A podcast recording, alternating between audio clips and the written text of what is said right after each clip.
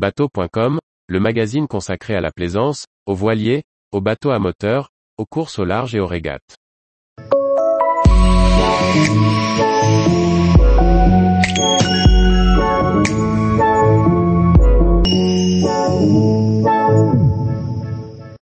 Navigation estivale en Écosse, les bonnes raisons d'y aller et de bien s'y préparer. Anne-Sophie Ponson. Pour ceux qui aiment la nature, les grands espaces, les mouillages déserts et qui fuient la canicule estivale, l'Écosse est faite pour vous. Calme et authenticité dans un décor grandiose, les îles écossaises offrent une zone de navigation exceptionnelle. Naviguer en Écosse comporte de nombreux points forts. Tout d'abord, les paysages sont de toute splendeur.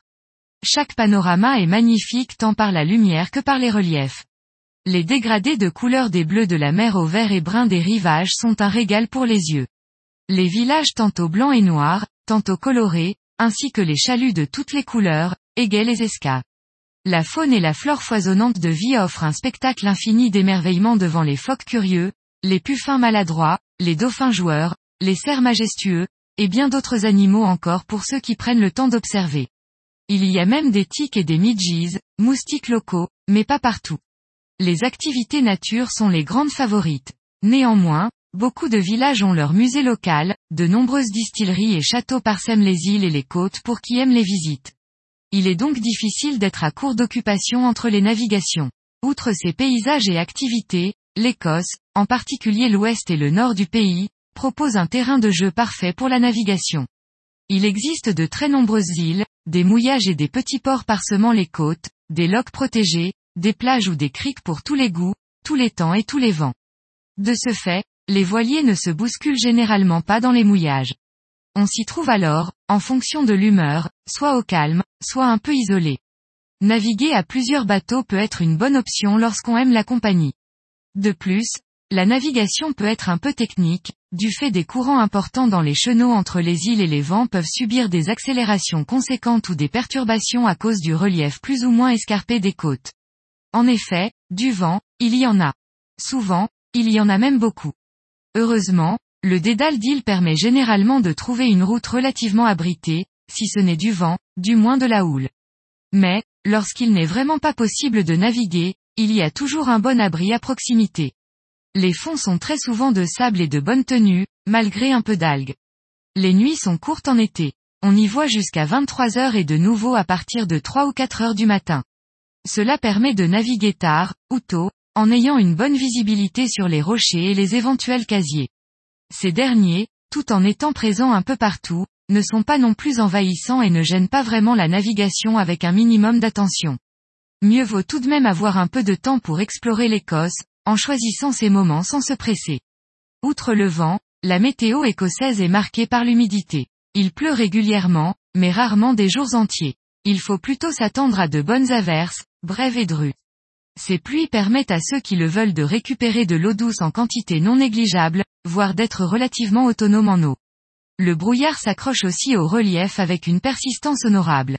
Cependant, il ne fait pas froid. Les températures oscillent doucement entre 10 et 15 degrés avec une grande régularité pendant l'été et l'eau est également dans cette fourchette. Il n'y a généralement pas besoin d'allumer le chauffage dans les bateaux, s'il en existe un. Un bon pull et une couverture suffisent. Lorsque le soleil apparaît, il ne faut pas hésiter à sortir sur le pont tout ce qui a pris l'humidité. Toutefois, il faudra bien attacher les affaires pour que le vent n'emporte pas son tribut. L'équipement à ne pas négliger comprend, outre une petite laine, un bon bonnet, un coupe-vent et pluie à toute épreuve, des bottes, des chaussures de randonnée imperméables, des chaussettes chaudes. Mieux vaut privilégier des habits longs contre les tiques et les moustiques.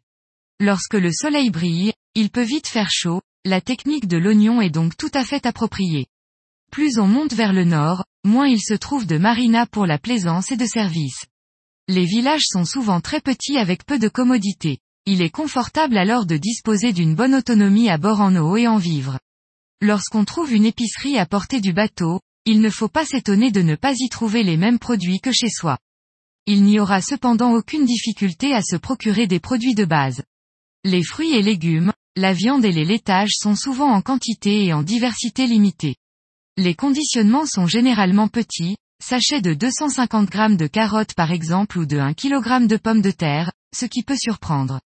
Ensuite, Beaucoup de produits peuvent paraître très exotiques à nos habitudes gustatives, mais l'aventure est aussi dans l'assiette, n'est-ce pas?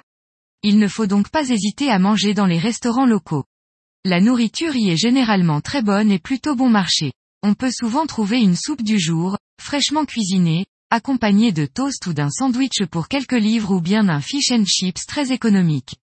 Le café, à l'inverse, est relativement cher. Tous les jours, retrouvez l'actualité nautique sur le site bateau.com.